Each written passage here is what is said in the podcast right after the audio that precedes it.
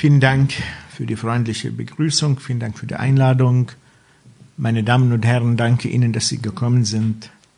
Ich hoffe, Sie werden es nicht bereuen. Kein anderes Wort kommt im Koran so häufig vor wie das Wort Allah. Mit circa 2700 Erwähnungen übertrifft es alle anderen Wörter mit Abstand. Jede Sure beginnt im Namen Allahs. Zahlreiche auf Gott bezogene Attribute, Bezeichnungen und Metaphern treten zusätzlich an vielen Stellen im Koran auf. Allah, Gott, dominiert den Koran. Alles andere in diesem Buch steht in seinem Schatten. Der berühmte muslimische Theologe, Jurist und Mystiker Al-Ghazali, gestorben im Jahre 1111, hat in seiner Schrift Die Juwelen des Korans und seine Perlen treffend festgestellt, dass es sich im Koran eigentlich um nichts anderes handelt als um Gott, seine Eigenschaften und seine Werke sowie den Weg, der die Menschen zu ihm führt. Das im Koran entfaltete Weltbild ist theozentrisch, wobei Gott nicht nur im Mittelpunkt steht, sondern omnipräsent ist und alles beherrscht. Bevor ich mich der Darstellung des koranischen Gottesbildes widme, ist eine begrifflich-theologische Klärung erforderlich. Muslime und Nichtmuslime darunter auch renommierte Islamwissenschaftler, die in deutscher Sprache zum Islam schreiben, verwenden für Gott das Wort Allah. Sie rechtfertigen diesen eigenartigen Sprachgebrauch durch die Behauptung, der Gott des Islam sei ein anderer als der Gott, an den Juden, an den Christen glauben. Dabei begehen sie einen sprachlichen und einen theologischen Fehler. In sprachlicher, in sprachlicher Hinsicht ist Allah das arabische Wort für Gott, das höchstwahrscheinlich aus der Kontraktion des Determinationsartikels al, al, mit dem Wort ilah, I-L-A-H, das heißt ein Gott, entstanden ist. Allah auf Arabisch bedeutet also der Gott, großgeschrieben.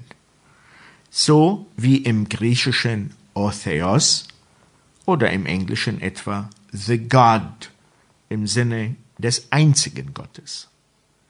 Also handelt es sich beim Nomen Allah nicht um einen Eigennamen, der nicht übersetzt werden könnte. Das arabische Wort Allah, Gott, großgeschrieben, ist ein Name, der schon vor dem Islam existierte, wie es Verse der vorislamisch-arabischen Dichtung belegen, die zum Teil von Juden und Christen verfasst worden sind. Arabische Christen und Juden verwenden üblicherweise in ihrem Sprachgebrauch kein anderes arabisches Wort für Gott außer Allah. Also Allah ist kein Monopol des Islam. Das bestätigt selbst der Koran, wie wir es später sehen werden. Zweitens, die Behauptung, der Gott des Islam sei nicht identisch mit dem Gott des Judentums und des Christentums, ist aus monotheistischer Sicht theologischer Unfug. Denn alle drei Religionen glauben an den einen Gott. Zu behaupten, der Gott des Islam sei ein anderer als der Gott der anderen beiden monotheistischen Religionen, bedeutet nichts anderes als den Glauben, dass es nicht nur einen einzigen Gott, sondern mindestens zwei Götter gäbe, also Polytheismus. Dass Juden, Christen und Muslime, die sich ihres Glaubens bewusst sind, eine Doppelung oder gar Vervielfachung der Gottheit strikt ablehnen, liegt wohl auf der Hand. Von diesem einen Gott gibt's zwar unterschiedliche Bilder, die sich in jeder dieser Religionen sowie in ihren diversen theologischen und philosophischen Traditionen im Lauf der Geschichte in verschiedenen Denk- und Sprachräumen entwickelt haben. Die verschiedenen Gottesbilder sind jeweils spezifischer Prägung, wodurch sie sich untereinander unterscheiden, genau so wie sie miteinander gemeinsame Merkmale teilen. Nach Auffassung der drei monotheistischen Religionen darf die Einheit Gottes dadurch jedoch nicht beeinträchtigt werden. Frei von ideologischen Vorurteilen, die eine Sicht auf den Islam als die ganz andere, absolut fremde Religion verursachen, richten wir im vorliegenden Zusammenhang den Blick auf den Koran, um das in ihm geborgene Bild Gottes darzustellen. Dabei werden im Judentum und Christentum vorherrschende Gottesbilder mit berücksichtigt. Zunächst betrachten wir kurz das Umfeld, in dem das koranische Gottesbild zustande gekommen ist. Hat der Koran mit Allah ein Novum in den arabischen Kontext seiner Genese eingeführt? Mit Sicherheit nicht. Historischen Überlieferungen zufolge gab es unter den Arabern, neben Juden und Christen, auch eine Gruppe von Gottesanbetern namens Al-Hunafa, die einer monotheistischen Glaubensrichtung folgten.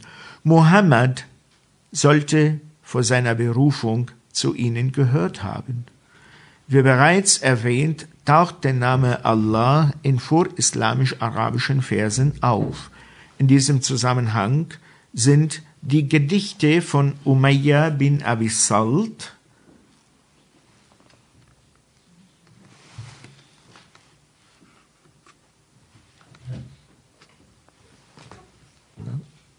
hier? Okay. Danke.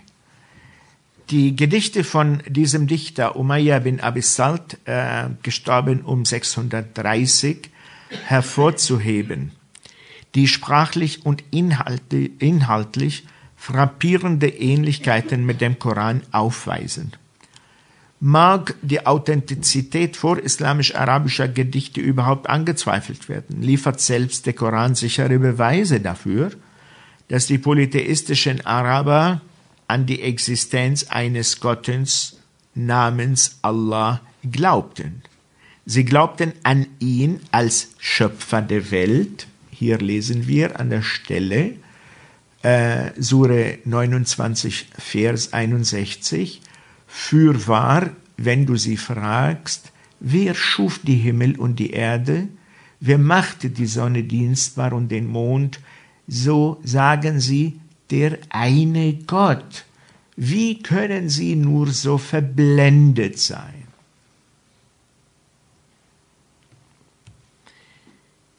Also sie glaubten an ihn als Schöpfer der Welt, als Spender des Regens und mithin des Lebens auf Erde, wie wir es hier sehen. Wer ließ herab vom Himmel Wasser fließen? Dass er damit belebe die Erde nach ihrem Tod, so sagen sie der eine Gott. Sure 29, Vers 63. Und auch als Vertrauenseinsatz in gefährlichen Situationen, wie wir an der Stelle 29, 65 lesen. Wenn sie dann ein Schiff besteigen, so rufen sie Gott an, im Glauben ihm allein sich anvertrauend. Doch wenn er sie ans Land gerettet hat, siehe da, sie dienen wieder anderen neben ihm. Im Pantheon der polytheistischen Araber war Allah offensichtlich eine Art Obergott. Sie gesellten ihm aber weitere Götter bei. Die folgende Passage veranschaulicht die Problematik und wie die koranische Verkündigung damit umgeht. Sure 23, die Verse 82 bis 92. Sie sprechen, wenn wir dann gestorben und Staub und Gebein geworden sind, werden wir dann wieder auferweckt. Das wurde uns und unseren Vätern durch, doch früher schon verheißen. Das sind ja nur Fabeln der Altvorderen. Sprich, wem gehört die Erde und was auf ihr ist, wenn ihr es wisst? Sie werden sagen, Gott, arabisch Allah. Sprich, will, wollt ihr euch nicht mahnen lassen? Sprich, wer ist der Herr der sieben Himmel und der Herr des großen Throns? Sie werden sagen, Gott gehört es. Sprich, wollt ihr nicht gottesfürchtig sein? Sprich, in wessen Hand ist die Herrschaft über alle Dinge, der da Schutz gewährt und selbst des Schutzes nicht bedarf, wenn ihr es wisst. Sie werden sagen, in der von Gott. Und so weiter. Also hier haben wir eine äh, deutliche Bestätigung dafür, dass die Araber vor dem Islam an Gott geglaubt haben, an einen Gott, an einen Obergott, Allah, den Gott, aber sie gesellten ihm andere Götter bei. Und sie schrieben ihm zu, dass er Kinder hatte. Also hier im folgenden Vers 91, dass diese, diese Behauptung widerlegt der Koran. Gott hat keine Kinder angenommen und neben ihm sind keine Götter. Andere Stellen im Koran lassen erkennen, dass die Araber Gott Söhne und Töchter oder nur Töchter zuschrieben. Wie wir es hier sehen, Sure 6, Vers 100 und Sure 16, 57. Die wichtigste Aufgabe der koranischen Verkündigung bestand darin, die polytheistischen Araber nicht mit einem neuen Gott namens Allah bekannt zu machen, sondern sie zum Glauben an ihn als den einzigen Gott zu bewegen, sie vom Polytheismus zum Monotheismus zu bekehren. Zahlreiche Verse erklären in diesem Sinn, dass es keinen anderen Gott gibt außer Gott, Allah, wie wir es hier lesen, Gott, kein Gott außer ihm, auf Gott sollen die Gläubigen vertrauen. Oder hier auch, das ist dieselbe Formulierung, La ilaha illallah, es gibt keinen Gott außer dem Gott. Diese Formulierung bildet den ersten Teil der Shahada des islamischen Glaubensbekenntnisses. La ilaha illallah. Es gibt keinen Gott außer dem Gott. Gott. Das ist der erste Teil des islamischen Glaubensbekenntnisses.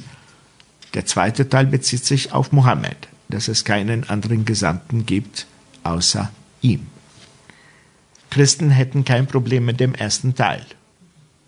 Sie können den ersten Teil des islamischen Glaubensbekenntnisses mit sagen, mitsprechen. Der Monotheismus, der die koranische Verkündigung proklamierte, beanspruchte eine wiederhergestellte Form des reinen Monotheismus Abrahams zu sein, der weder Jude noch Christ war, sondern der erste Muslim, das heißt der erste Mensch, der sich dem einen Gott bedingungslos ergab. So lesen wir in Sure 3 in den Versen 67 und 68, Abraham war weder Jude noch Christ, sondern er war ein wahrer Gläubiger, ein Gottergebener im arabischen Muslim. Und er war keiner von den bei Gesellen. Nach koranischer Auffassung ist der Islam im Sinne der umfassenden Ergebenheit gegen Gott die ursprüngliche Religion, welche Abraham unbefleckt, natürlich, unverfälscht gründete und Mohammed wieder einführte. Um das Konzept des absolut einen Gottes zu entwickeln, musste sich der Koran mit zwei einflussreichen Ideen auseinandersetzen. Erstens mit der göttlichen Natur Jesu, verbunden mit der christlichen Trinität auf der einen und zweitens mit der altarabischen Vorstellung von der Herrschaft der endlosen Zeit über das Menschenleben auf der anderen Seite. Erstens, der Koran enthält keine ausführliche Beschreibung der christlichen Trinität. An einer Stelle wird unmissverständlich als Unglaube die Auffassung zurückgewiesen, dass Gott einer von drei sei. Das ist die Stelle 5, Vers 73. Ungläubig sind diejenigen, die sagen, Gott ist der dritte von dreien. Kein Gott ist außer einem Gott. Und wenn sie nicht mit dem aufhören, was sie sagen, so wird die Leugner unter ihnen schmerzhafte Strafe treffen. Unmittelbar davor wird ebenfalls für Unglauben erklärt, dass Gott Christus, der Sohn Marie, ist. Vers 72 derselben Sure, ungläubig sind diejenigen, die sagen, Gott ist Christus, Marias Sohn. Denn Christus spricht, ihr Kinder Israel, dient Gott meinem Herrn und eurem Herrn. Siehe, wer Gott etwas beigesellt, dem wird Gott den Paradiesgarten verwehren und sein Zufluchtsort wird das Hüllenfeuer sein, die Frevler haben keine Helfer.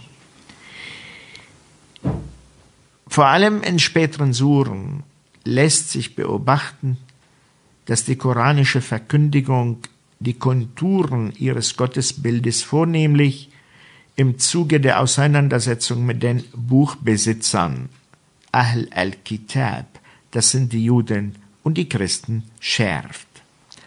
Ein deutliches Beispiel dafür ist die Sure 112, in der die Einheit Gottes, sein Wesen und seine absolute Einzigartigkeit in Replik auf den christlichen Glauben, der Sohn Gottes sei mit Gott wesensgleich, in prägnanter Formulierung festgestellt werden. Ich lese diese Sure, die ist ganz kurz, besteht aus vier Versen, Sure 112 ähm, Al-Ikhlas auf Arabisch, was ins Deutsche nicht leicht zu übersetzen ist, man könnte sagen, etwas wie das reine Gottesbekenntnis. Das reine Gottesbekenntnis. Sure 112.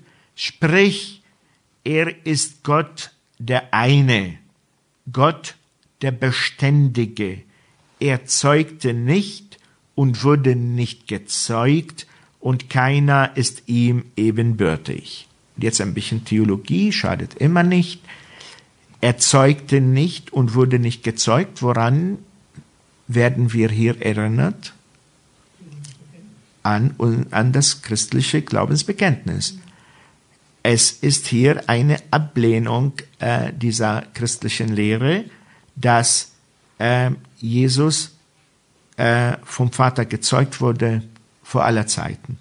Und zweitens, keiner ist ihm ebenbürtig, steht ebenbürtig hier im Koran. Das ist eine Entgegnung, eine, eine Ablehnung der christlichen Lehre der Wesensgleichheit Christi mit dem Vater des Homoousius. Also diese Sure ist antinizianisch. Ähm, und das ist in der Tat die einzige prägnante Stelle im Koran, wo die christliche Trinität und die Wesensgleichheit des Sohnes mit dem Vater äh, so klar entschieden äh, abgelehnt wird, abgelehnt werden. In diesem Zusammenhang ist es bemerkenswert, dass die im Koran artikulierte Auffassung von der aus drei Göttern bestehenden Trinität, wie vorhin, ja, Gott, also sie behaupten, Gott sei der dritte von dreien. Das ist eine Auffassung von der Trinität, die eigentlich nicht identisch ist mit der christlichen Trinitätslehre. Äh, die Christen glauben doch an einen dreifältigen Gott, aber der ist einer. Und hier, es ist eine nicht christlich, nicht identisch, äh, keine identische Trinitätslehre mit, mit der christlichen Lehre der Dreifaltigkeit.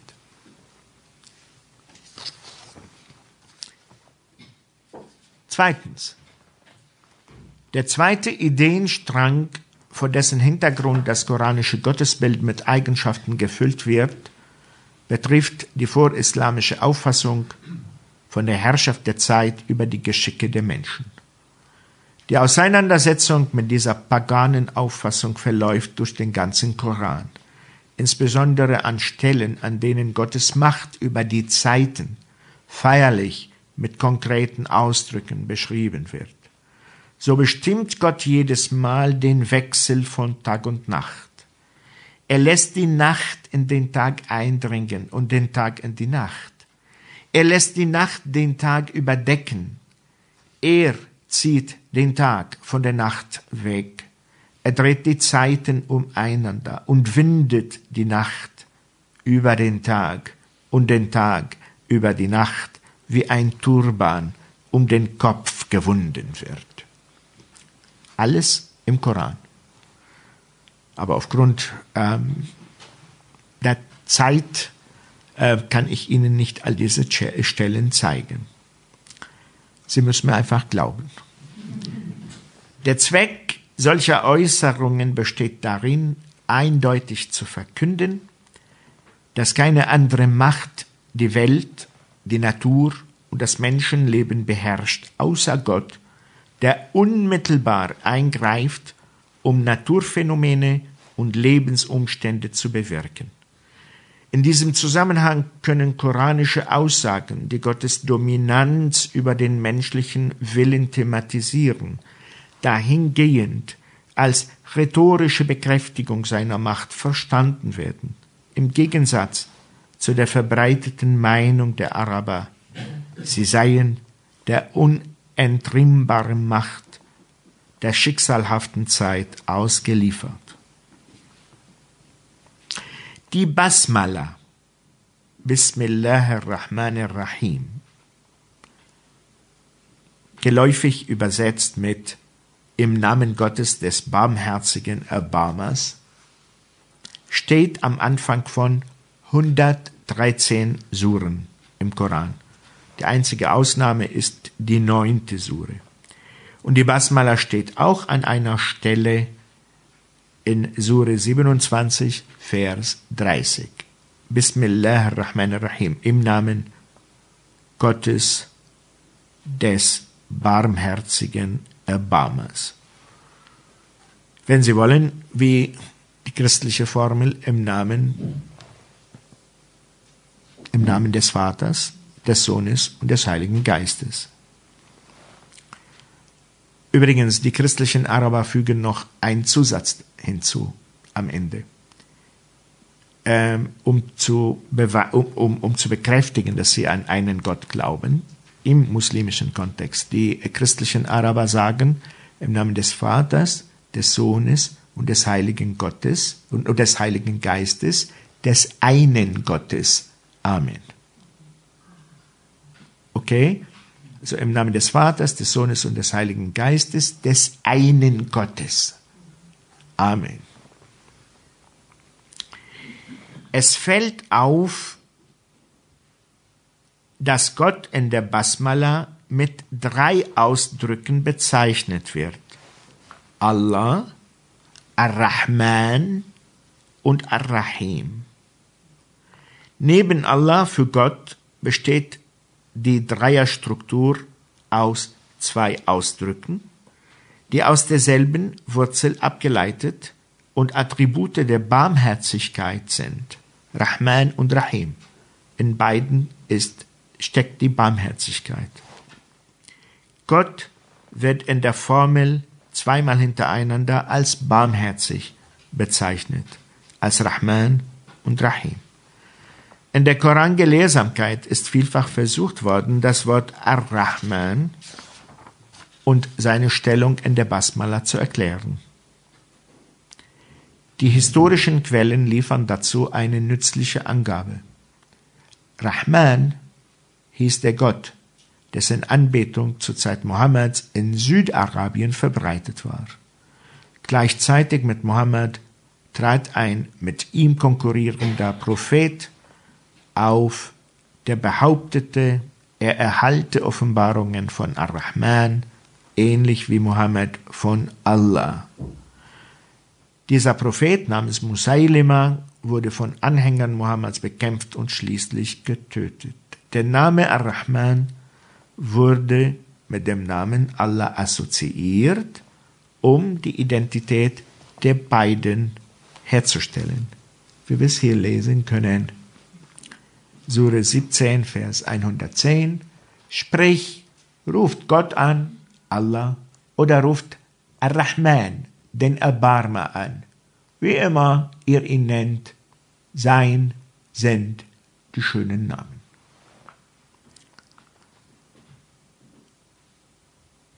Eine Reihe von Suren, die vermutlich um dieselbe Zeit verkündet worden sind, zeichnen sich durch die intensive Verwendung des Wortes Ar-Rahman aus. All diese Maßnahmen dürften dem Zweck gedient haben, die Anbeter des, des Rahman von Mohammeds Mission zu überzeugen. Dies Wort wird geläufig als Attribut Gottes verstanden, obwohl manch ein muslimischer Gelehrter der Auffassung ist, Ar-Rahman sei ein Eigenname Gottes, der nicht übersetzt werden kann. Die Barmherzigkeit Gottes also prägt ebenfalls die erste Sure Al-Fatiha, die Eröffnung des Korans. Sie ist die meist zitierte Sure und Bestandteil des rituellen Gebets. Ähnlich wie die letzten zwei Suren im Koran, die Suren 113 und 114, hat die erste Sure Al-Fatiha, die Eröffnung, die Struktur eines Gebets, weshalb alle drei Suren in frühen Kodizes nicht enthalten waren. Welche Elemente des koranischen Gottesbildes beinhaltet diese eröffnende Sure? Nach der Basmala im ersten Vers wird Gott, der Herr der Welten, gepriesen. Lobpreis sei Gott dem Herrn der Welten, beziehungsweise der Weltbewohner. Genauso wie in der Bibel wird Gott im Koran auch Rab, Herr genannt. Kyrios auf Griechisch. Genauso wie in der Bibel wird äh, seine Herrschaft steht in Relation mit der Welt, vor allem mit den Menschen. Er ist Rabb al-Alamin, Herr der Welten, eine Bezeichnung, die im Koran häufig vorkommt und an ähnliche Formulierungen im Judentum und Christentum erinnert.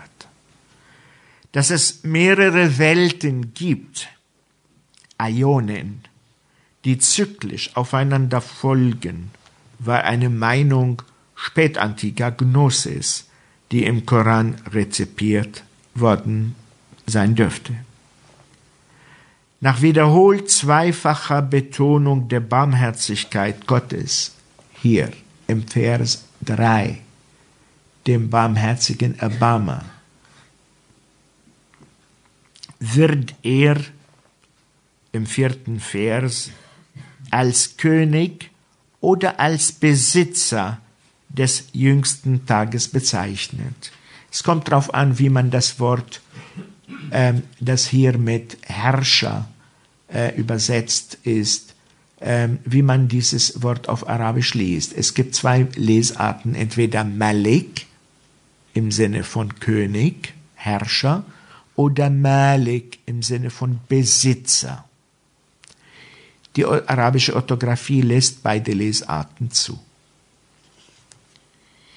Mit dem jüngsten Tag wird in jedem Fall Gottes Eigenschaft als Richter in den Vordergrund gerückt, der am Gerichtstag das ewige Schicksal des Menschen bestimmt. Genauso wie in dem am häufigsten verwendeten Gebet im Christentum, dem Vater unser, schließt sich auch in der Fatiha an den ersten doxologischen Teil ein bittender Teil an. Der fünfte Vers fungiert als Übergang zwischen den beiden, zwischen den zwei Teilen. Gott wird darin als Gegenstand der Anbetung und Instanz der Hilfeleistung dargestellt. Damit wird ebenfalls Gottes Kommunikabilität hervorgehoben. Gott im Koran befindet sich in einem Kommunikationszusammenhang mit dem Menschen. Er kommuniziert mit den Menschen. Er offenbart dem Menschen seinen Willen, vermittelt durch die Propheten. Die dem Menschen obliegende Reaktion ist die Anbetung, die im Islam theoretisch und praktisch ausgerichtet ist. Indem die Menschen Gott um Hilfe bitten, bekennen sie sich zu ihrer natürlichen Einschränkung, zu ihrer Hilfsbedürftigkeit. Das Wichtigste, was Gott den Menschen gewährt, ist die Rechtleitung. Sie ist die umfassende Anweisung zur richtigen Lebensführung, die gleichermaßen rechten Glauben und rechtes Handeln bedeutet. Der rechte Pfad ist der Pfad derjenigen, die die Gnade Gottes genießen. Das lesen wir natürlich auch im, im Vers 6. Leite uns den rechten Weg.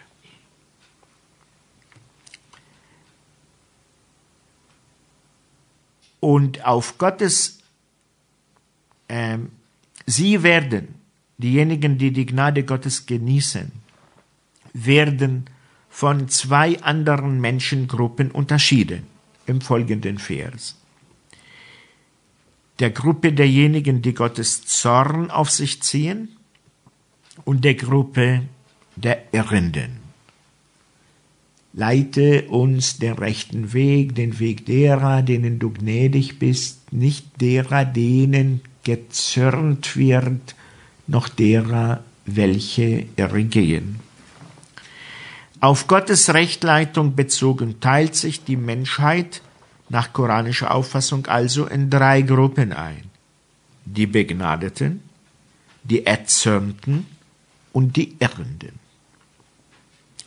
Unmittelbar wird es nicht ersichtlich, ob die Muslime schon zu den Begnadeten gehören. Eine andere Stelle schafft allerdings diesbezüglich Klarheit. Und da lesen wir in Sure 5, Vers 3, Heute habe ich euch eure Religion vollständig gemacht und meine Gnade, hier die Begnadeten, meine Gnade an euch vollendet und habe daran gefallen, dass der Islam eure Religion ist. Das ist nach islamischer Tradition die letzte Offenbarung, die Mohammed erhalten hat.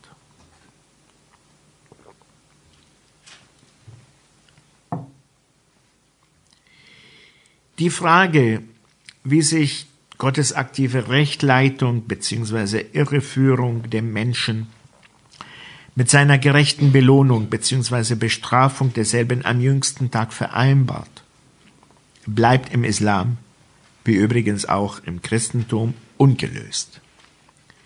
Dennoch bietet die folgende Stelle einen Lösungsansatz aus der Sicht des Korans, womit, je nach Kontext, auf unterschiedliche Weise, der angedeutete Widerspruch entschärft werden kann. Lesen wir. Sure 6, Vers 29. Sie sprechen, das ist ja nur unser Leben hier auf Erden, und wir werden doch nicht wieder auferweckt. Dann folgen in den Versen 32 bis 40, das ist ein langes Zitat. Das Leben hier auf Erden ist nichts als Spiel und Zeitvertreib. Und die jenseitige Wohnstadt ist wahrlich besser für die, die gottesfürchtig sind. Wollt ihr denn nicht begreifen? Wir wissen wohl, dass dich fürwahr betrübt, dich, du Prophet. Was sie da sagen. Doch nicht dich erklären sie zum Lügner, sondern die Frevler bestreiten die Zeichen Gottes.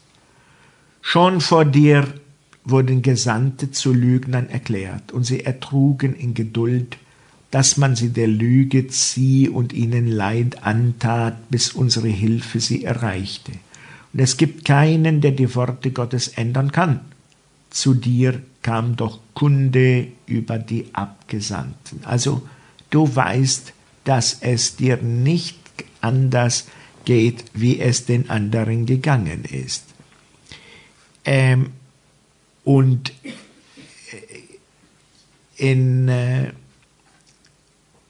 in Vers 35, längerer Vers, auch wenn es schwer für dich ist, dass sie sich abwenden und wenn du einen Schacht in die Erde finden könntest oder eine Leiter in den Himmel, um ihnen dann ein Zeichen herzubringen, hätte Gott gewollt, hätte er sie allesamt auf den rechten Weg gebracht. Doch du sollst ja keiner von den Tod, von den Toren sein. Also, Gott hat die Macht im Vers 37. Sprich, Gott hat die Macht, ein Zeichen herabzusehen. Und ähm, es folgen auch weitere Ausführungen, die die Macht Gottes äh, hier bekräftigen. Ähm, allerdings liegt es an den Menschen äh, zu glauben oder nicht zu glauben, wie Vers äh, 39 das zum Ausdruck bringt, die unsere Zeichen Lügen nennen. In Finsternissen sind sie taub und stumm, also sie hören, sie sehen nicht.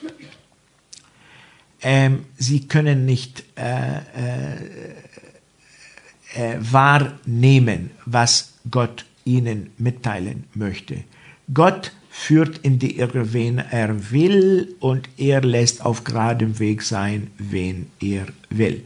Und jetzt hier ist es, äh, man kann diese Stelle so lesen, dass Gott das Subjekt ist oder dass der Mensch das Subjekt ist. Also Gott führt in die Irre den Menschen, äh, der in die Irre geführt werden will, oder Gott führt in die Irre den Menschen, den Gott in die Irre führen will. Beides lässt der arabische Text zu. Aber Gott handelt offenbarungsökonomisch. In diesem Sinne heißt es an weiteren Stellen im Koran, dass dieser deshalb, dass der Koran deshalb in arabischer Sprache verkündet wurde, damit die Araber die Verkündigung verstehen konnten. Wir sandten es herab als Lesung auf Arabisch, vielleicht begreift ihr ja. Das ist die Sure 12, Vers 2. Und es folgen auch andere Verse, die werde ich nicht vorlesen können. Aber sinngemäß. Denn Gott möchte, dass seine Rede verstanden wird und dass sie bei den Menschen wirkt. Wenn Menschen sich dagegen sperren, wenn sie ihr Gehör für die Verkündigung schließen, wenn ihre Herzen verstockt bleiben, kann dieser Zustand dem eifrigen Verkünder nicht angelastet werden. Er ist nach koranischer Auffassung ohnehin nur ein Sprachrohr seines göttlichen Auftraggebers, ohne dessen Erlaubnis er nichts machen kann. Der Verkünder verdient Ermutigung, damit er über Enttäuschungen hinweg sieht und unermüdlich weiter die Botschaft verkündet. Omnipotent, omnipräsent, gerecht und allwissend ist der Gott des Korans letztendlich der Urheber jeder Handlung, sogar der negativen Haltung der Gegner Mohammeds, da er sie zulässt, obwohl er sie stoppen könnte. Seine Einmischung würde aber der Sanktionierung menschlichen Handelns überflüssig machen, was sich keine Religion leisten könnte. Das ist ein Problem. Und ich mache nur äh, aufmerksam auf eine gewisse Widersprüchlichkeit hier. Wie könnte man, äh, wie könnte der liebe Gott Menschen bestrafen, wenn er doch alles dominiert? Und wenn sogar sie glauben oder nicht glauben, je nach seinem Willen, ja. Das ist aber ein, ein in der Tat ein Widerspruch. Äh, und äh, es äh, sind umfangreiche theologische äh, Schriften äh, entstanden, äh, um, diesen, um, um mit diesem Widerspruch umzugehen. Nicht nur im Islam übrigens. Die Frage der menschlichen Freiheit. Wie frei ist der Mensch? Wie, wie weit dominiert Gott oder bestimmt Gott unsere Entscheidungen? Und wenn er unsere Entscheidungen bestimmt, dann warum bestraft er uns dann später? Das ist die Hiobsfrage, nicht wahr? Und äh, da ist ähm, da äh, eine gewisse Spannung, die äh, nicht ganz ähm, äh, aufgehoben äh, werden kann. Gottes Omnipotenz wird im Koran an zahlreichen Stellen verkündet unter anderem am Ende von Versen mit dem Attribut Al-Aziz, mächtig, und der Formel Gott ist aller Dinge mächtig, beziehungsweise Gott hat zu allem die Macht. Solche Attribute wie auch diejenigen, die zum Beispiel seine Weisheit, Herrschaft, Herrlichkeit, sein umfassendes Wissen bekunden, stellen sich als ein Rhythmus dar der sich durch den ganzen Koran hindurchzieht und dazu beiträgt, dieses Buch zu einem einzigen Zeugnis über Gott und seine Eigenschaften und Handlungen zu gestalten. Wie bereits erwähnt, dominiert unter den Eigenschaften Gottes im Koran die Barmherzigkeit. Es heißt sogar dort, dass er sich dazu verpflichtet hat. Sure 6, Vers 12. Wem gehört, was in den Himmeln und auf Erden ist? Sprich Gott. Er hat sich selber der Barmherzigkeit verschrieben.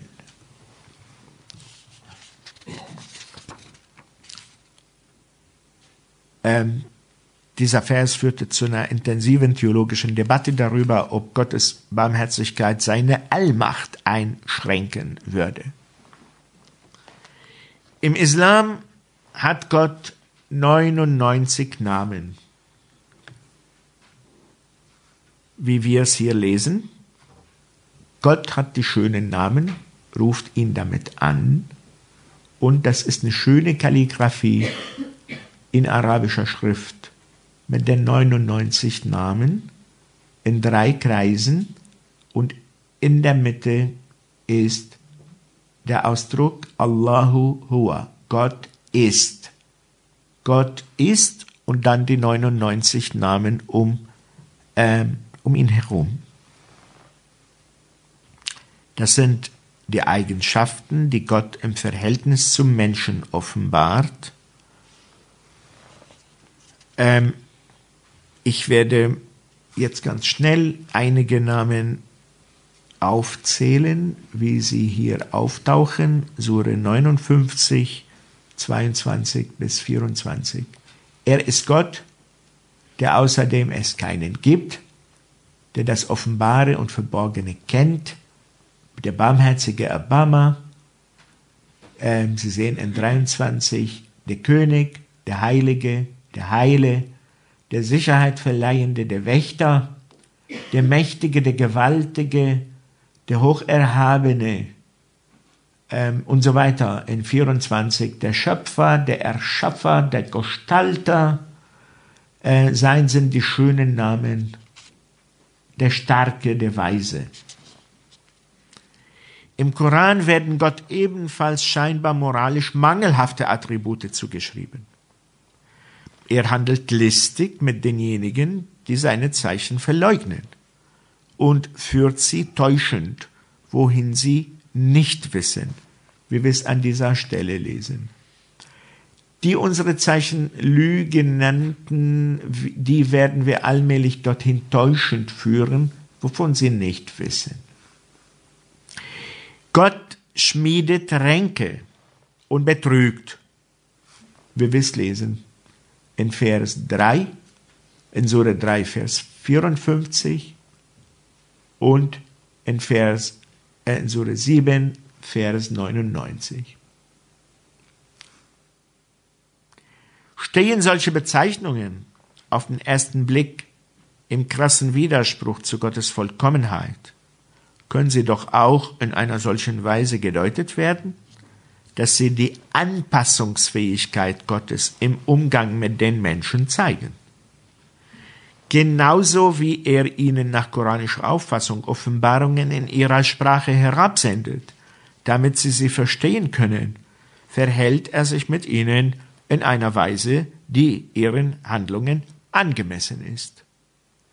Er begibt sich auf ihr moralisches Terrain, um ihnen zu zeigen, dass er sie mit ihren eigenen Waffen besiegen kann, dass er in jeder Hinsicht der Beste und Größte ist. Ähnlich lautet es zum Beginn des Gebetsrufes. Al-Adhan. Allahu Akbar lautet es. Gott ist größer. Er ist größer als alles andere sein.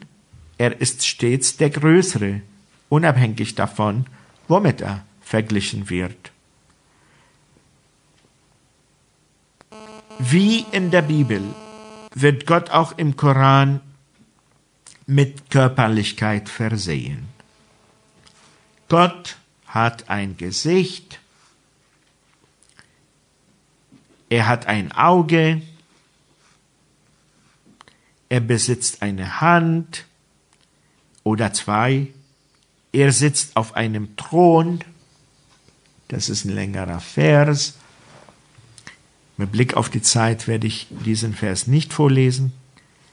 Gelten diese und ähnliche Anthropomorphismen im Koran inzwischen unumstritten als metaphorische Bezeichnungen göttlicher Aspekte und Eigenschaften, entbrannten im 8. und 9. Jahrhundert unter muslimischen Theologen heftige Debatten über ihre Deutung. Ebenfalls, ähm, aber ähm, also die Frage der Interpretation ist, äh, des Korans ist eine äh, sehr komplizierte Frage, auf die ich hier nicht äh, ausführlich eingehen kann.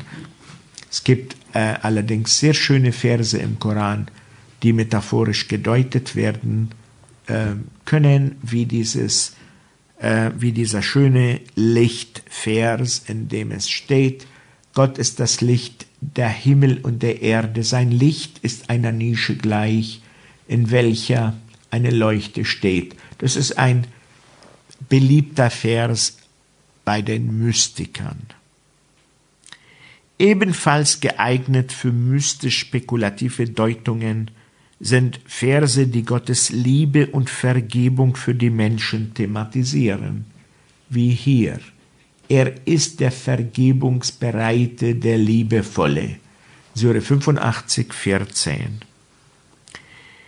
Diese, solche Verse verkünden, dass er dem Menschen näher als seine Halsschlagader ist.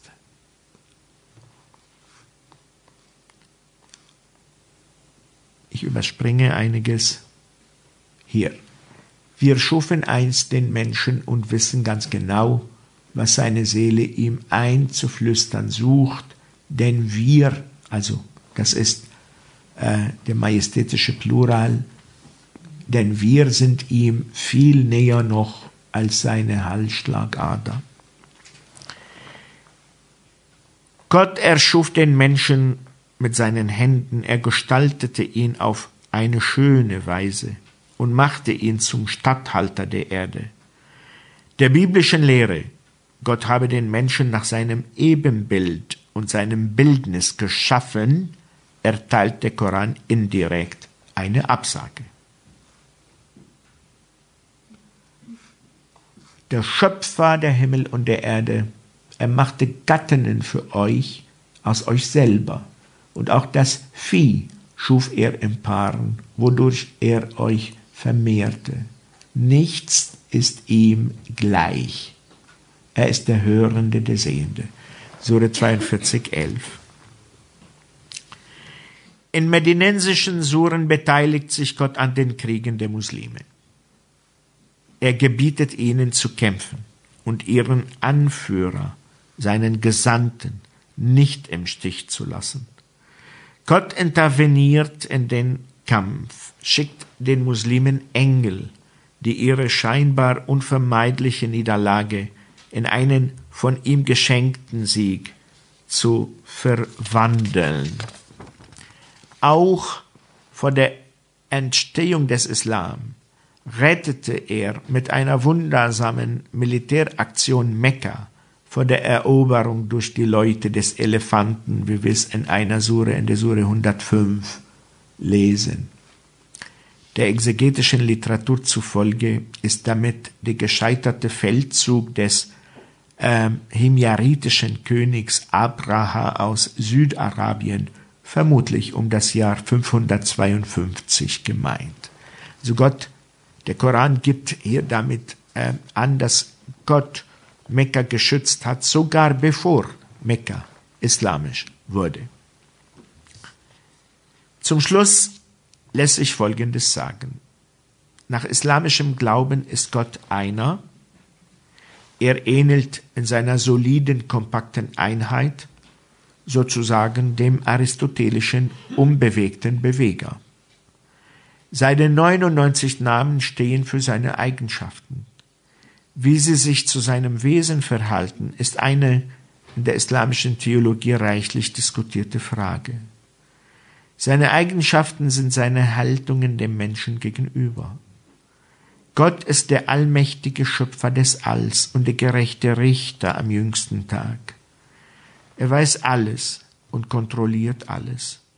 Er ist barmherzig. Von der Unendlichkeit seiner umfassenden Barmherzigkeit überzeugt, vertreten manche muslimischen Theologen sogar die Ansicht, Gott werde am Ende die Hölle eliminieren. Zwischen Gott und dem Menschen ist eine unüberbrückbare ontologische Kluft, die es keinem Menschen erlaubt, Gott unmittelbar anzuschauen oder in direktem Kontakt mit ihm zu treten wir es an der Stelle 42, Vers 51 lesen können. Einen Mittler zwischen Gott und den Menschen wie Christus kennt der Islam nicht. Auch heilige Menschen mit Fürbitterfunktion lässt die islamische Orthodoxie nicht zu. Im schiitischen und volkstümlichen Islam wird dieses Thema jedoch gewissermaßen lockerer behandelt. Gott verzieh Adam die Übertretung seines Gebots.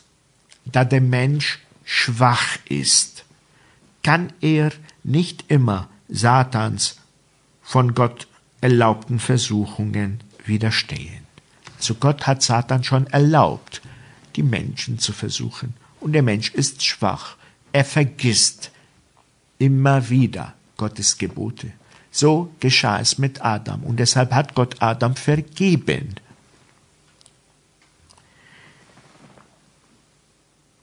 Und deswegen schickt Gott den Menschen immer wieder Propheten, die seinen Willen wiederholt verkünden und die Menschen ermahnen, sie zu befolgen.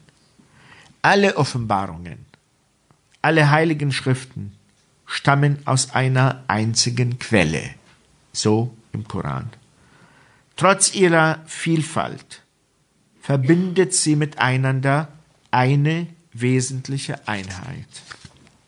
Dem Menschen obliegt es, sich Gott bedingungslos zu ergeben, eine Haltung, die die ursprüngliche Form der Religion ist, die nach koranischer Sicht im Islam von Verformungen und Fehlentwicklungen bereinigt wiederhergestellt wird. Verglichen mit dem in der Bibel und somit im Judentum und Christentum vorherrschenden Gottesbild trägt das Bild Gottes im Koran und somit im Islam stärkere deterministische Züge. Gottes Handeln im Koran lässt dem Menschen weniger Raum für freie, eigenständige Entfaltung. In diesem Sinne lässt Gott Adam im Koran nicht die Dinge selbst benennen, sondern bringt ihm diese Namen bei. Im Buch Genesis lässt Gott Adam alle Dinge mit Namen benennen. Im Koran ist es anders. Gott bringt ihm das bei. Gott ist der Urlehrer im Koran. Gott interveniert direkt und lässt Josef zum Beispiel nicht sündigen. Die Geschichte Josefs im Koran ist eine schöne Geschichte, Sura 12. Ähm, da steht es auch explizit da, dass Josef bald, beinahe, äh, äh, die, die, die Frau des äh, äh, Statthalters äh, angefasst hätte und mit ihr etwas angefangen hätte. Aber Gott intervenierte direkt und hat seine Reinheit gerettet. Das ist nicht in der Bibel. Also Gott ist immer da, um seine Propheten, seine gewählten, auserwählten Leute zu schützen, vor Versuchung zu bewahren. Ohnehin kann Gott es nicht erlauben, dass sich seine erwählten Gesandten und Propheten falsch verhalten oder dass sie bei der Verkündigung seiner Botschaft versagen. Deshalb interveniert er unmittelbar, wann immer dies nötig ist. Gott im Koran ist der Gott der Stärke. Selbst Jesus, der im Koran zwar nicht als Gottes Sohn, aber doch als wichtiger Prophet gilt, wird deswegen im Koran nicht gekreuzigt. Gott errettet ihn heimlich. Auch im Hinblick auf die Abläufe in der Natur erfolgen diese in der Bibel gemäß der Gesetzmäßigkeit, die Gott ihr bei der Schöpfung eingegeben hat. So lautet's im Psalm 104, Vers 19, die Sonne weiß ihren Niedergang. Wie bereits dargestellt, bewirkt Gott im Koran hingegen jeden Periodenwechsel selbst unmittelbar – er ist allgegenwärtig, unaufhörlich tätig. Er kennt keine Ruhe, ja keinen Sabbat, wie wir es hier lesen in einem berühmten Vers, Sure 2, Vers 255. Gott, kein Gott ist außer ihm, dem Leben, dem Lebendigen und Beständigen. Ihn fasst nicht Schlummer und nicht Schlaf, ihm gehört was in den Himmeln und auf Erden ist. Wer kann bei ihm für Sprecher sein? Er sei denn, es sei denn, dass er es erlaubt. Er weiß, was vor und hinter ihnen ist, doch sie erfassen nichts von seinem Wissen, es sei denn, was er will. Also ihn fasst nicht Schlummer und nicht Schlaf. Auch die Vernunfttätigkeit des Begreifens wird im Koran ausschließlich als Mittel zum Glauben eingesetzt. Wissen, das nicht zu Gott hinführt, ist im Koran Ignoranz. Ist also der Gott im Koran ein grausamer Despot, ein schrecklicher Diktator? Nein, zumal die Barmherzigkeit seine wichtigste Eigenschaft ist. Er ist allerdings ein Gott der Macht. Und er wurde von Mohammed, dessen Nachfolgern und den Anhängern seiner Botschaft auch so wahrgenommen als Gott der Macht. Und mit Macht haben sie den Islam zur Weltreligion gemacht. Ich danke Ihnen für Ihre Aufmerksamkeit. Applaus